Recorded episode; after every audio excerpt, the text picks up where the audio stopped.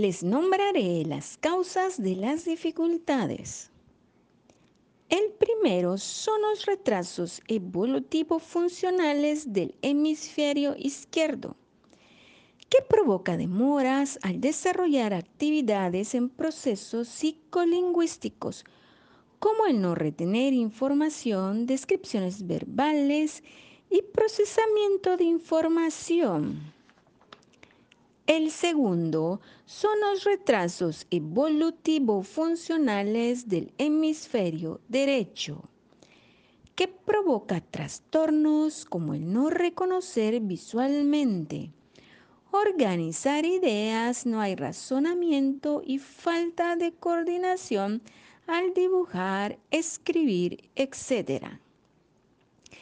El tercero son los retrasos evolutivo-funcionales del lóbulo frontal y el córtex prefrontal, que provoca trastornos al procesar la información en la memoria, ocasionando déficit cognitivo como concentración, atención, resolver problemas e iniciar acciones como contestar una pregunta.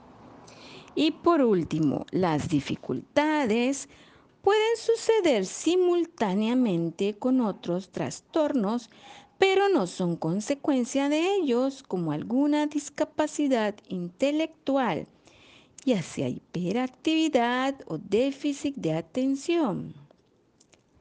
Las dificultades no son provocadas por deficiencias educativas familiares, escolarización insuficiente ni por diferencias de origen social y cultural.